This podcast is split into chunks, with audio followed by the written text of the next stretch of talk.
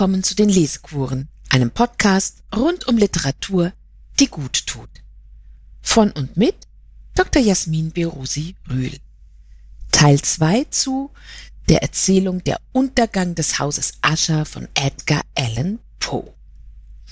Zum Ende des ersten Teils hatten wir uns noch einmal kurz mit dem Leben Edgar Allan Poes befasst. Kommen wir jetzt zurück zum Untergang des Hauses Ascher. Der Erzähler hat am Ende seiner Betrachtungen festgestellt, dass das Haus und die Familie in eins gehen. Mit dem Begriff des Hauses sind beide gemeint. Deshalb schaut er sich das Haus, auf das er zureitet, ein weiteres Mal genau an. Und es ist wirklich schauerlich mit dem Netz eines winzig kleinen Pilzes, der es feinmaschig überzogen hat. Der Absatz endete so, vielleicht hätte allerdings ein scharf prüfender Blick einen kaum wahrnehmbaren Riss entdecken können, der an der Frontseite des Hauses vom Dach im Zickzack die Mauer hinunterlief, bis er sich in den trüben Wassern des Teiches verlor. Das sagt der Erzähler offenbar im Rückblick, denn er hat es wohl an dieser Stelle nicht gesehen, dieses Zickzack. Und jetzt lesen wir ein größeres Stück weiter.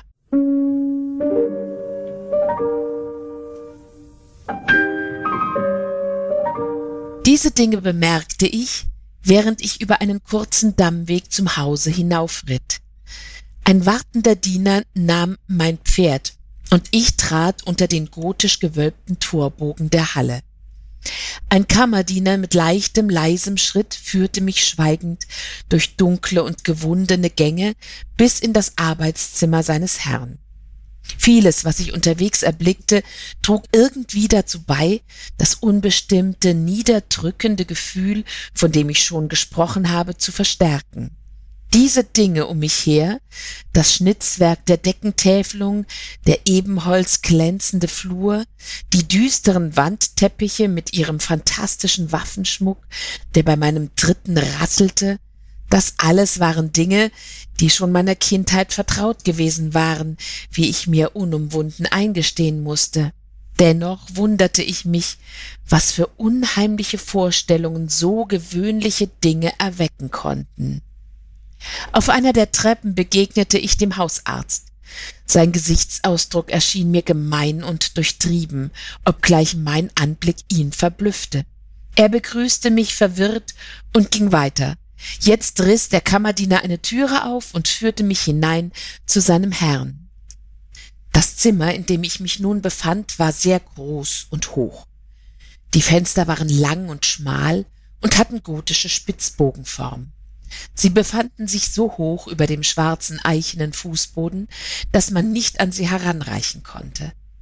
Ein schwacher Schimmer rötlichen Lichtes drang durch die vergitterten Scheiben herein und reichte gerade hin, die hervortretenden Gegenstände des Gemachs erkennbar zu machen. Doch mühte sich das Auge vergebens, bis in die entfernten Winkel des Zimmers oder in die Tiefen der schmuckreichen Deckenwölbung vorzudringen. Dunkle Teppiche hingen an den Wänden.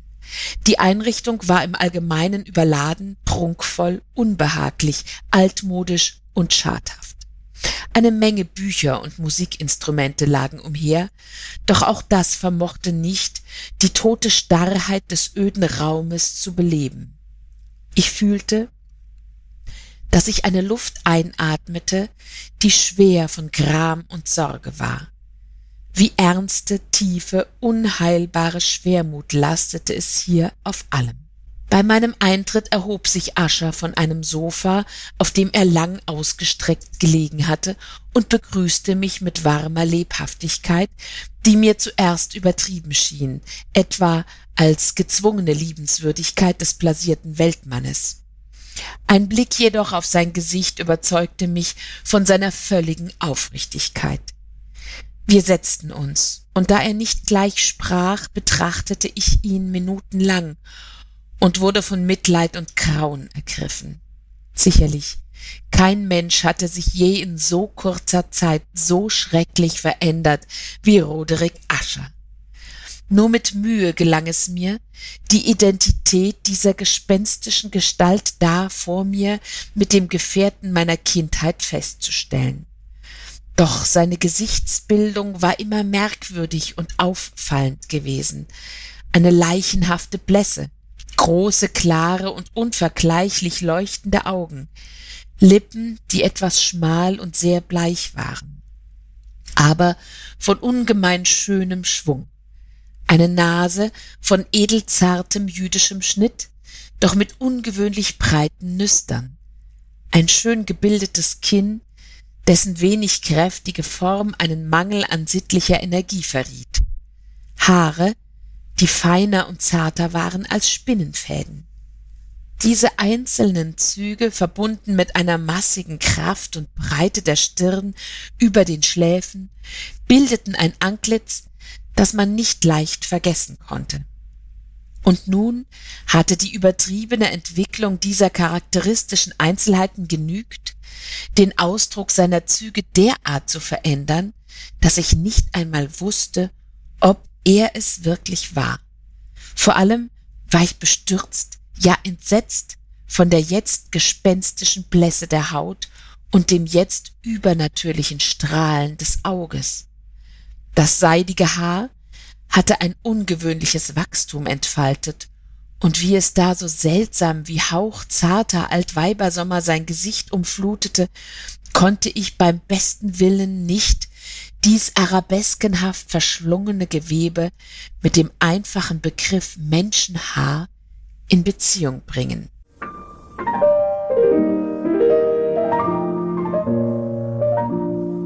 Es wird Sie nicht verwundern, dass man diese Gesichtsbeschreibung immer wieder mit dem Gesicht Edgar Allan Poes in Zusammenhang gebracht hat. Und irgendwie geht das schon. Vor allem die massige Kraft und Breite der Stirn über den Schläfen. Die stimmt mit den Fotos, die es von Poe gibt, überein. Einen feinen Mund, eine feine Nase, die hatte er. Und besonders das Haar, das freut die Biografen, wurde von mehreren Damen, die Poe kannten, als Spinnenweben zart weich beschrieben. Witzig ist die Beschreibung des arabeskenhaft verschlungenen Haars. Arabesque Expression. Denn Poe hatte 1838 einen Erzählband veröffentlicht mit dem Titel Arabesken und Grotesken. Die Romantik hatte sich ja auf die Arabesken gestürzt, die eigentlich ein in sich verschlungenes Ornament ohne Anfang und Ende sind, gefunden im Orient, aber auch in den Ausgrabungen der Antike. Das Ornament wurde in der Romantik umgemünzt in alle Kunstgattungen, in Musik und Tanz und auch in Literatur. Und Edgar Allan Poe dichtet es nun, dieses arabeskenhaft verschlungene, dem Haar seines Helden Roderick Usher an. Lesen wir weiter.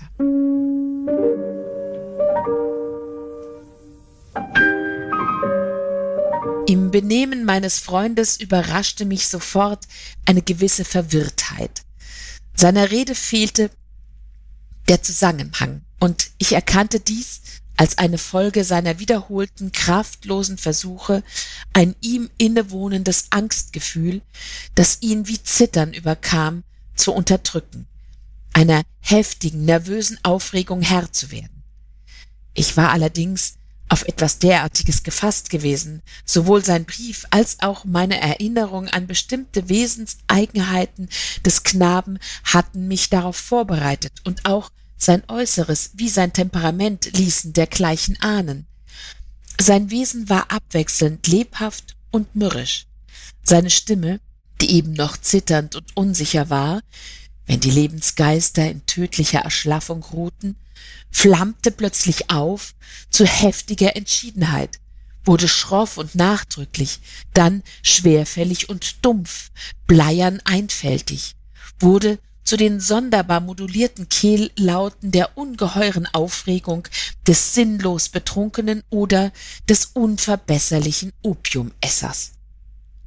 So sprach er also von dem Zweck meines Besuches, von seinem dringenden Verlangen, mich zu sehen und von dem trostreichen Einfluss, den er von mir erhoffte. Nach einer Weile kam er auf die Natur seiner Krankheit zu sprechen. Es war, sagte er, ein ererbtes Familienübel, ein Übel, für das ein Heilmittel zu finden er verzweifle. Nichts weiter als nervöse Angegriffenheit, fügte er sofort hinzu, die zweifellos bald vorübergehen werde. Sie äußere sich in einer Menge unnatürlicher Erregungszustände. Einige derselben, die er mir nun beschrieb, verblüfften und erschreckten mich. Doch mochte an dieser Wirkung seine Ausdrucksweise, die Form seines Berichtes schuld sein. Er litt viel unter einer krankhaften Verschärfung der Sinne. Nur die fadeste Nahrung war ihm erträglich. Als Kleidung konnte er nur ganz bestimmte Stoffe tragen. Jeglicher Blumenduft war ihm zuwider, selbst das schwächste Licht quälte seine Augen, und es gab nur einige besondere Tonklänge und diese nur von Saiteninstrumenten, die ihn nicht mit Entsetzen erfüllten. Ich unterbreche kurz. Diese Symptome erinnern an migräneartige Zustände. Wer schon unter Migräne gelitten hat, der weiß, wie scheußlich jegliche Gerüche sein können, wie quälend das Licht sein kann und auch Töne und Geräusche. Der arme Ascher leidet unter alledem. Vielleicht erinnern Sie sich, während Sie der Geschichte lauschen, auch an diverse Verfilmungen. Geht es Ihnen da auch so? Sind die nicht alle schauerlich, und zwar im gruseligsten Sinne? Mir ist bei der Lektüre der Kurzgeschichte bewusst geworden, dass die Geschichte als Text bzw. Literatur viel besser ist und viel mehr transportiert, als es einem Film möglich ist, der das Ganze zu sehr herunterbrechen muss. Der im Übrigen ja namenlose Ich-Erzähler versucht sich auch hier zu erklären, warum das, was sein alter Jugendfreund ihm erzählt, so erschreckend auf ihn wirkt, und er vermutet, es sei die Form seines Berichts schuld daran. Das erinnert an den unheimlichen Anblick des Hauses Ascher, von dem er auch meinte, es wäre die Anordnung aller Einzelteile, die so und nicht anders sei und das Ganze so unerträglich mache. All diese Überlegungen oder dieses kurze Aufblinken von Überlegungen kann man ja in einer Verfilmung gar nicht aufgreifen. Ich fasse nun zwei Absätze zusammen, in denen Roderick Ascher sein Leiden weiter beschreibt.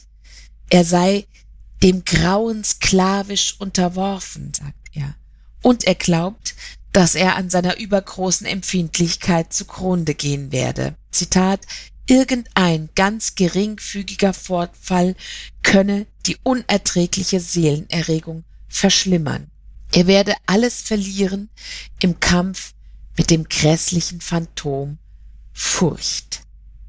Der Erzähler erfährt, dass Roderick schon seit Jahren das unheimliche Haus nicht mehr verlassen habe und dass er glaube, dass, Zitat, einige Besonderheiten in der Bauart und dem Baumaterial seines Stammschlosses in dieser langen Leidenszeit auf seinen Geist Einfluss erlangt, einen Einfluss also, den das Physische der grauen Mauern und Türme und des trüben Pfuhls, in dem sie alle hinabstarrten, auf seine Psyche ausübte.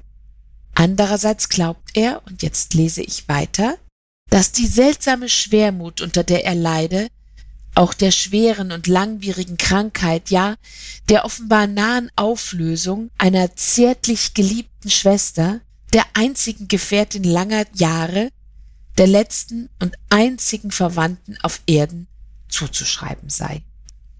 Ihr Hinscheiden, sagte er mit einer Bitterkeit, die ich nie vergessen kann, würde ihn, ihn, den hoffnungslosen Gebrechlichen, als den letzten des alten Geschlechts der Ascher zurücklassen. Während er sprach, durchschritt Lady Magdalene, so hieß seine Schwester, langsam den entfernten Teil des Gemachs und verschwand, ohne meine Anwesenheit beachtet zu haben. Ich betrachtete sie mit maßlosem Erstaunen, das nicht frei war von Entsetzen, und dennoch konnte ich mir keine Rechenschaft geben über das, was ich fühlte. Wie Erstarrung kam es über mich, als meine Augen ihren entschwebenden Schritten folgten.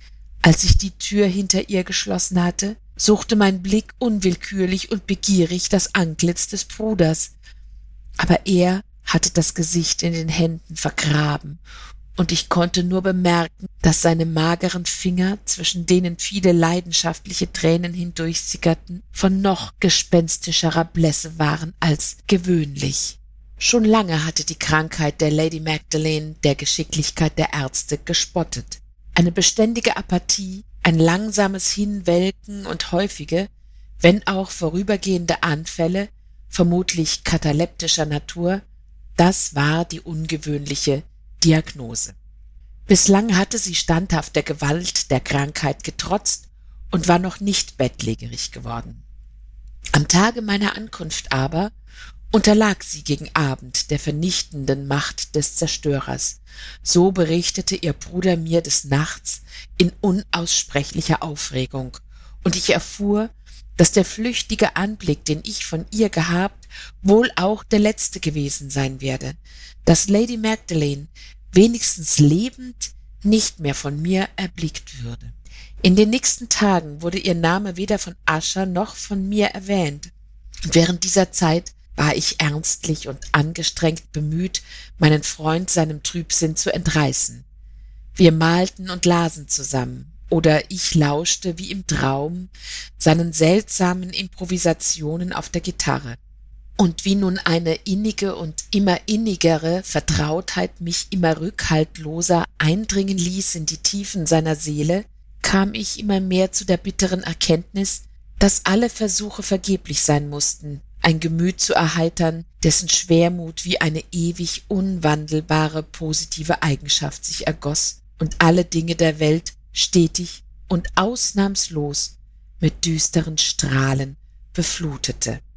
Ich werde stets ein Andenken bewahren an die vielen feierlich ernsten Stunden, die ich so allein mit dem Haupt des Hauses Ascher zubrachte.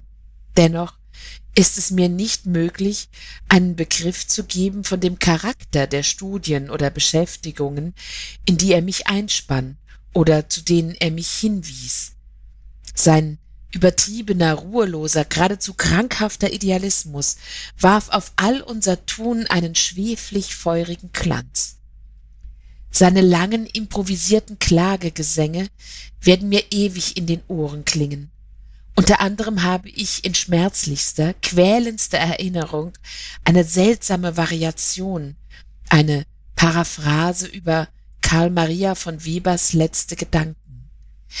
Die Bildwerke, die seine rastlose Fantasie erstehen ließ und die seine Hand in wunderbar verschwommenen Strichen wiedergab, weckten in mir ein tödliches Grauen, das umso grausiger war, als ich nicht enträtseln konnte, weshalb diese Bilder mich so schauerlich berührten.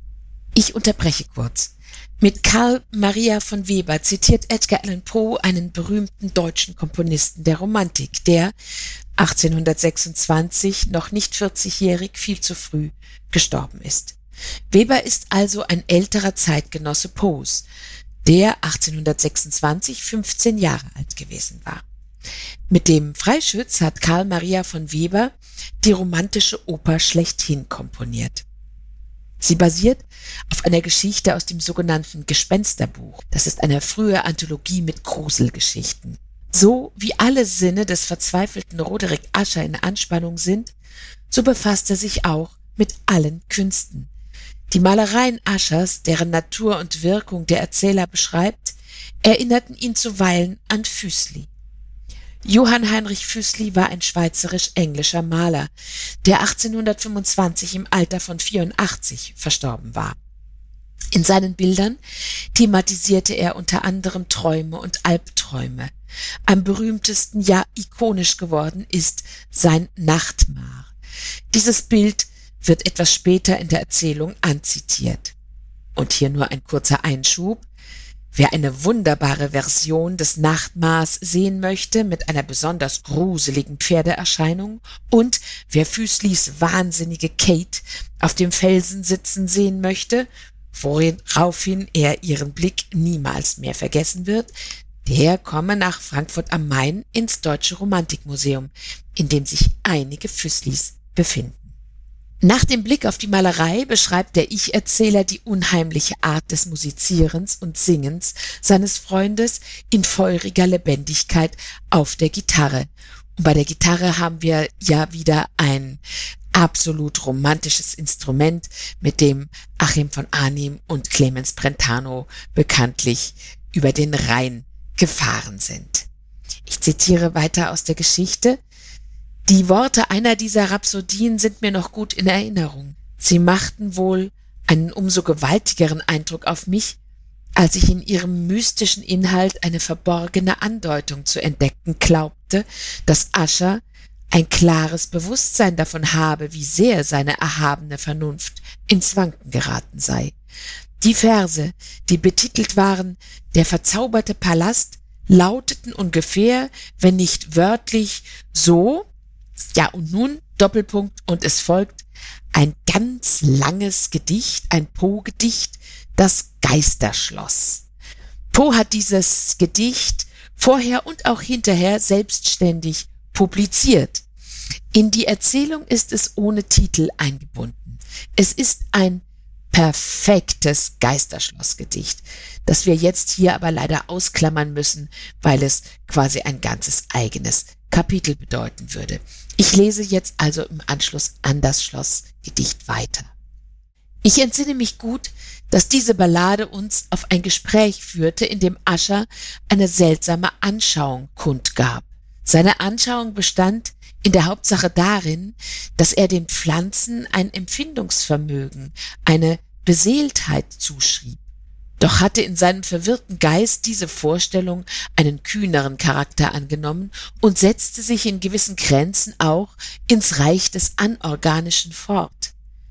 Dieser sein Glaube knüpfte sich eng an die grauen Quadern des Heims seiner Väter.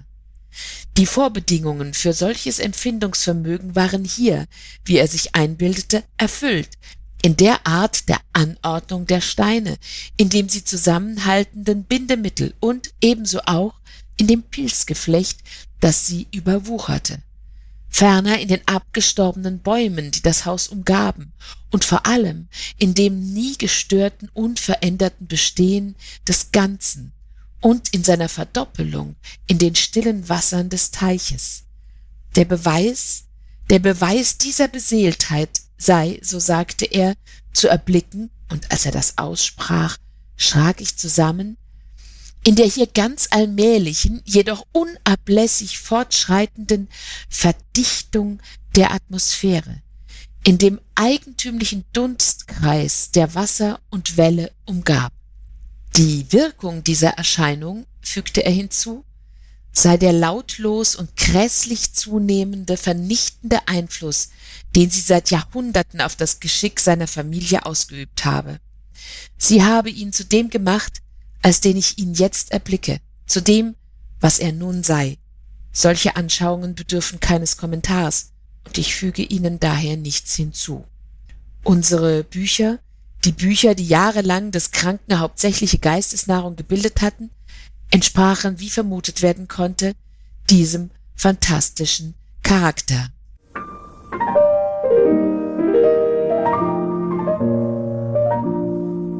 Es folgt eine Aufzählung der Autoren und Bücher, über denen sie beiden gemeinsam grübelten. Das Verschlingen von Büchern war Edgar Allan Poe selbst eigen. Er hatte ein starkes Erkenntnisinteresse, wollte ergründen, was die Welt zusammenhält und vor allem, was es mit dem Tod auf sich hat, der ihm als eine Metamorphose erschien. Als sein eigenes Hauptwerk empfand er, also Poe, seine Kosmologie Eureka, die aber leider niemand versteht, bis heute nicht. Jeder der Titel, die hier im Haus Ascher erwähnt werden und die sich mit Metaphysik, Chiromantie, Okkultem befassen, verdient eine eigene Betrachtung, keines aber eignet sich zur Entspannung. Es gibt Aufsätze, wissenschaftliche, literarische Aufsätze, die sich nur damit befassen, welche Titel hier wie verarbeitet worden sind. Ich erwähne zwei Bücher aus der Aufzählung. Ascher konnte stundenlang träumend sitzen über den Stellen in Pomponius Mela, einem antiken Reisebericht, in denen es um die alten afrikanischen Satyren und Ögipans geht. Hier berührt Poe einen der Urgründe seines persönlichen Gruselns. Als Kind wuchs er ja im amerikanischen Süden auf. Man besuchte die Farmen befreundeter Familien und der kleine Poe, der auch eine schwarze Mami hatte, hielt sich öfter allein bei den Hütten der Sklaven auf. Dort erlebte er Voodoo-Kulte und magische Riten der Schwarzen und er erlebte ihre abergläubische Furcht vor Toten und Beerdigungsstätten. Er hörte grausige Gespenstergeschichten von lebenden Toten und hatte im Alter von fünf oder sechs Jahren panische Angst, die lebenden Toten könnten ihn in ihre Gräber hinabziehen. Aschers Hauptvergnügen bilden die Vigilie Mortuorum Secundum Chorum Ecclesiae Maguntinae. Das sind die Vigilien für die Toten nach der Art der Kirche von Mainz. Da haben wir wieder was Deutsches. Ein römisch-katholisches Totengebetsbuch. Heutzutage können Sie sich übrigens ein Digitalisat dieses Gebetsbuches zum Beispiel in der Frankfurter Universitätsbibliothek anschauen, beziehungsweise einfach von zu Hause aus reinschauen. Poe nennt es Handbuch einer vergessenen Kirche. Dabei war die katholische Kirche gerade zu Beginn des 19. Jahrhunderts in den USA sehr aktiv sich zu formieren und Poe schien damit sehr gut vertraut zu sein. Doch weiter im Text.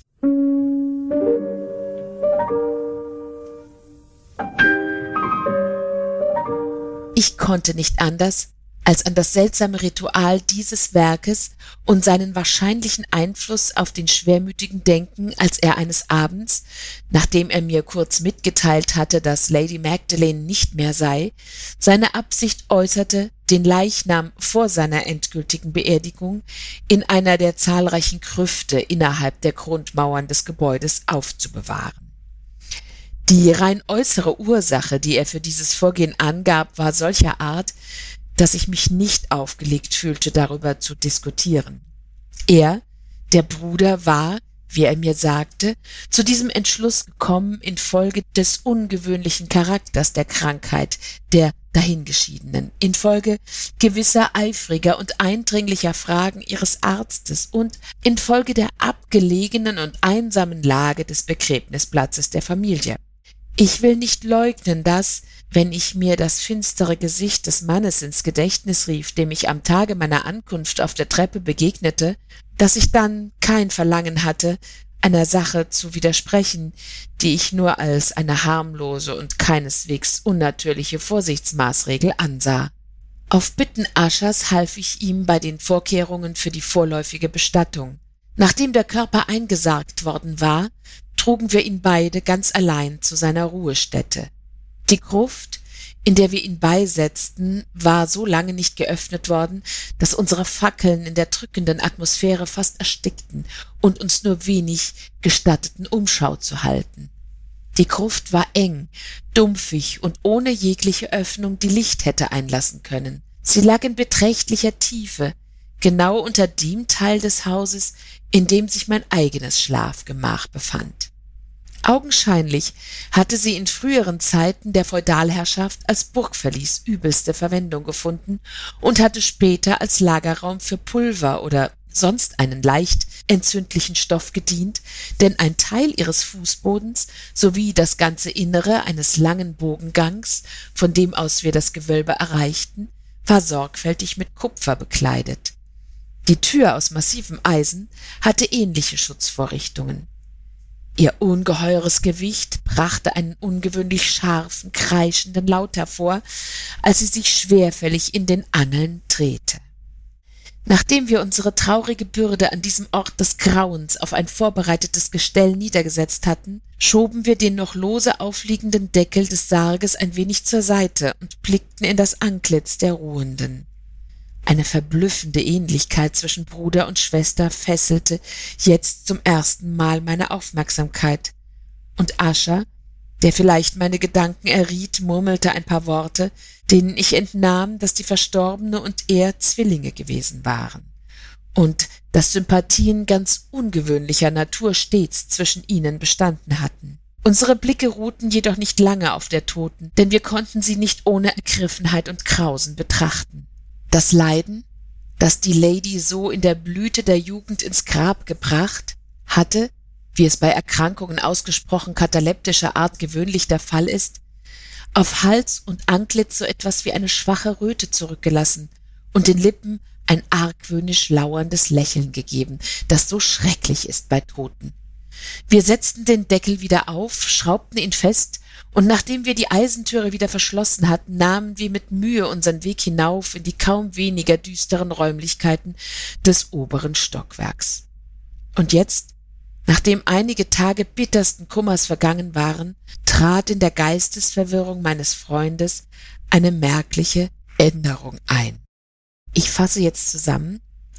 Roderick ist noch blasser geworden, das Feuer seiner Augen ist erloschen, er erscheint mal irre, mal aufmerksam lauschend ins Leere, starrend, und ich lese weiter. Es war kein Wunder, dass sein Zustand mich erschreckte, mich ansteckte. Ich fühlte, wie sich ganz allmählich, doch unablässig, seine seltsamen Wahnvorstellungen, die er mir niemals mitteilte, in mich hineinfraßen. Es war besonders in der Nacht des siebenten oder achten Tages nach der Bestattung der Lady Magdalene in der Gruft, als ich mich sehr spät zum Schlafen zurückgezogen hatte, dass ich die volle Gewalt dieser Empfindungen erfuhr. Kein Schlaf nahte sich meinem Lager, während die Stunden träge dahinkrochen. Ich bemühte mich, der Nervosität, die mich ergriffen hatte, Herr zu werden.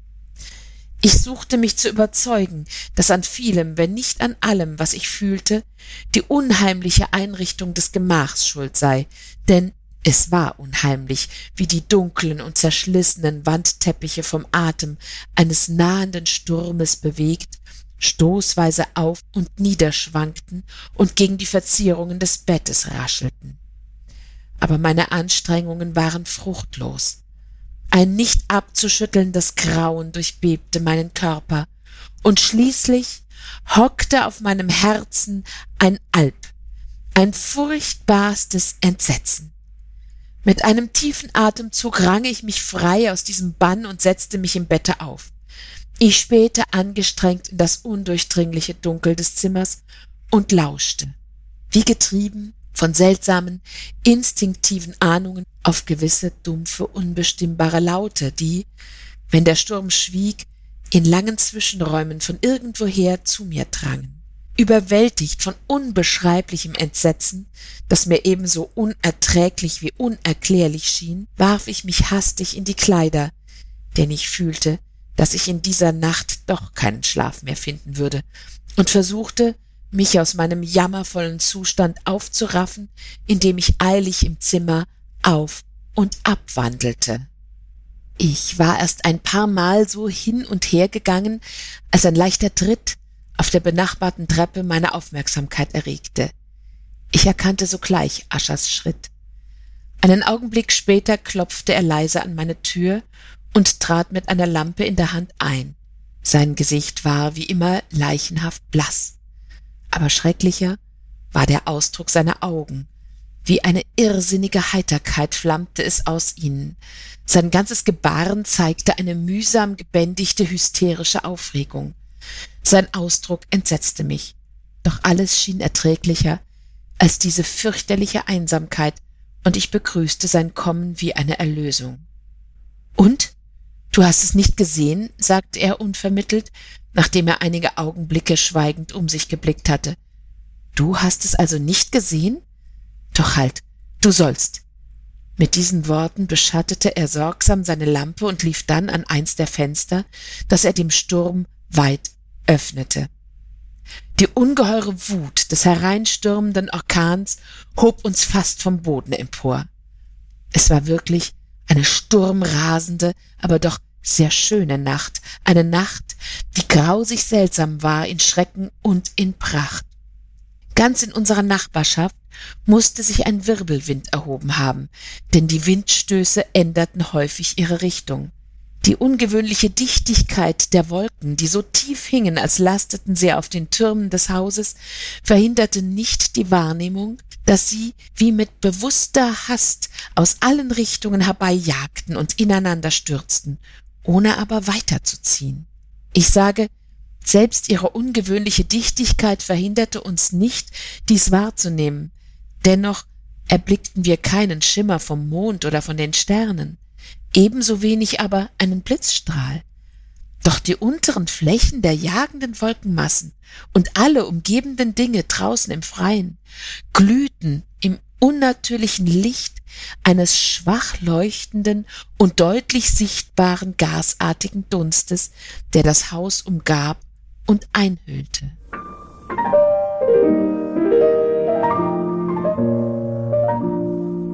Übrigens war Poe ein großer Liebhaber schöner Landschaften und idyllischer Orte. In New York, das damals noch zauberhafte ländliche Ecken aufwies, bezog er ein Haus mit Garten, die das Gegenteil des Hauses Ascher waren. Ich fasse im Folgenden etwas zusammen. Der Erzähler schließt das Fenster, erklärt all dies mit natürlichen Ursachen und greift zu einem Buch. Er liest seinem Freund zur Beruhigung aus Mad Trist von Sir Lancelot vor, das er selbst als ungefüg fantasielos weitschweifig bezeichnet, und er zitiert drei längere Textausschnitte. Am Ende des ersten gelesenen Abschnittes ertönt im Text ein dumpfes Krachen von Holz. Und im nächsten Augenblick scheint es dieses Geräusch tatsächlich in der nächtlichen Wirklichkeit auch gegeben zu haben. Der Vorleser erschrickt sich halb zu Tode, sagt sich aber, dass das wohl nur das Rütteln des Sturmes am Hause ist. Am Ende des zweiten vorgelesenen Abschnitts, in dem Ethelred seinen Streitkolben auf den Kopf eines Drachen trümmert, erfolgt ein grässlicher, schriller, durchdringender Aufschrei des Drachens im Text, den der Erzähler mit Entsetzen ebenfalls in der Wirklichkeit zu hören meint.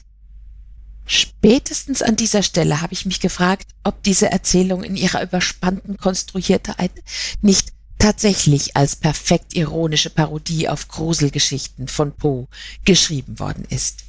Dieses Changieren, diese Vieldeutigkeit ist eine der großen Stärken der Erzählung. Dass die schrecklichen Geräusche, die in der Erzählung von Sir Launcelot auftauchen, im nächsten Augenblick in der Wirklichkeit der Erzählung auch zu hören sind, ist jedenfalls ein ausgesprochen raffinierter romantischer Kunstgriff. Wie eine Babuschka aus der anderen tritt hier die Fiktion der Literatur heraus in die Fiktion der Literatur und vermeintlich ins Leben. Gleichzeitig zitiert Poe eine der berühmtesten Szenen der Weltliteratur, in seiner göttlichen Komödie trifft Dante mit Vergil das Liebespaar Paolo und Francesca in der Hölle. Sie büßen für den Ehebruch, den sie begingen, angeregt von der Lektüre der Liebesgeschichte Genevras und Lancelots, die Paolo Francesca vorgelesen hat. An der Stelle der Geschichte, da sich das Liebespaar im Buch küsst, kommt es über sie und sie küssen einander auch. Zitat Verführer war das Buch und der's verfasste. An jenem Tage lasen wir nicht mehr, heißt es da mit Lakonie. Bei Ascher ist freilich die Spiegelung zwischen Literatur und Leben eine grausigere. Ascher, der zuvor dem Erzähler gegenüber gesessen hatte, hatte inzwischen seinen Stuhl zur Tür gedreht. Seine Lippen zittern, und er flüsterte leis vor sich hin. Der Erzähler nimmt seine Lesung wieder auf, denn aller guten und auch schlechten Dinge sind ja drei. Ich lese bis zum Schluss.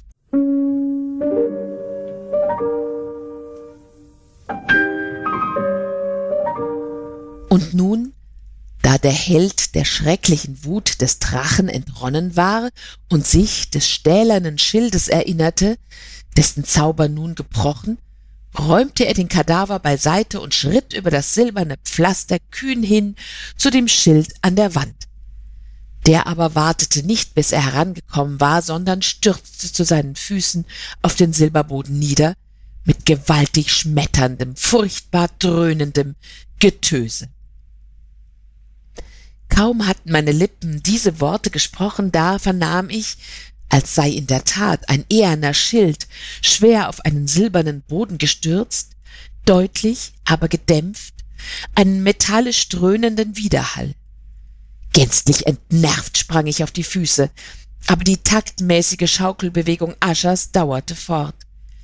Ich stürzte zu dem Stuhl, in dem er saß. Sein Blick war stier gerade ausgerichtet und sein Antlitz schien wie zu Stein erstarrt. Aber als ich die Hand auf seine Schulter legte, befiel ein heftiges Zittern seine ganze Gestalt, ein krankes Lächeln zuckte um seinen Mund, und ich sah, dass er leise hastend und stotternd vor sich hin murmelte, so als wisse er nichts von meiner Anwesenheit. Mich tief zu ihm hinabbeugend, trank ich schließlich den scheußlichen Sinn seiner Worte ein. Es nicht hören? Oh, ich höre es wohl und habe es gehört. Lange, lange, lange. Viele Minuten, viele Stunden, viele Tage habe ich es gehört, aber ich wagte nicht. Oh, bedauere mich, elender Schurke, der ich bin. Ich wagte nicht, ich wagte nicht zu reden. Wir haben sie lebendig ins Grab gelegt. Sagte ich nicht, meine Sinne seien scharf? Ich sage dir jetzt, dass ich ihre ersten schwachen Bewegungen im dumpfen Sarge hörte. Ich hörte sie, vor vielen, vielen Tagen schon, dennoch wagte ich nicht, ich wagte nicht zu reden. Und jetzt? Heute Nacht? Ethelred. Ha! Ha! Das Aufbrechen der Tür des Klausners und der Todesschrei des Drachen und das Dröhnen des Schildes. Sage lieber, das Zerbersten ihres Sarges und das Kreischen der eisernen Angeln ihres Gefängnisses und ihr qualvolles Vorwärtskämpfen durch den kupfernen Bogengang des Gewölbes. Oh, wohin soll ich fliehen? Wird sie nicht gleich hier sein? Wird sie nicht eilen, um mir meine Eile vorzuwerfen? Hörte ich nicht schon ihren Tritt auf der Treppe? Kann ich nicht schon das schwere und schreckliche Schlagen ihres Herzens vernehmen? Wahnsinniger! Hier sprang er wie rasend auf und kreischte, als wolle er mit diesen Worten seine Seele hinausbrüllen. Wahnsinniger! Ich sage dir, dass sie jetzt draußen vor der Türe steht. Als läge in der übermenschlichen Kraft dieses Ausrufes die Macht eines Zaubers, so rissen jetzt die riesigen alten Türflügel, auf die der Sprecher hinzeigte, ihre gewaltigen ebenholzenen Kinnladen auf. Es war das Werk des rasenden Sturmes, aber siehe, draußen vor der Türe stand, leibhaftig die hohe, ins Leichentuch gehüllte Gestalt der Lady Magdalene, Ascher. Es war Blut auf ihrem weißen Gewandung, und die Spuren eines erbitterten Kampfes waren überall an ihrem abgezehrten Körper zu erkennen. Einen Augenblick blieb sie zitternd und taumelnd auf der Schwelle stehen. Dann fiel sie mit einem leisen, schmerzlichen Aufschrei ins Zimmer auf den Körper ihres Bruders. Und in ihrem heftigen und nun endgültigen Todeskampf riss sie ihn tot zu Boden, ein Opfer der Schrecken, die er vorausempfunden hatte. Wie verfolgt entfloh ich aus diesem Gemach und diesem Hause. Draußen tobte das Unwetter in unverminderter Heftigkeit, als ich den alten Teichdamm kreuzte. Plötzlich schoss ein unheimliches Licht quer über den Pfad, und ich blickte zurück, um zu sehen, woher ein so ungewöhnlicher Glanz kommen könne. Denn hinter mir lagen allein das weite Schloss und seine Schatten.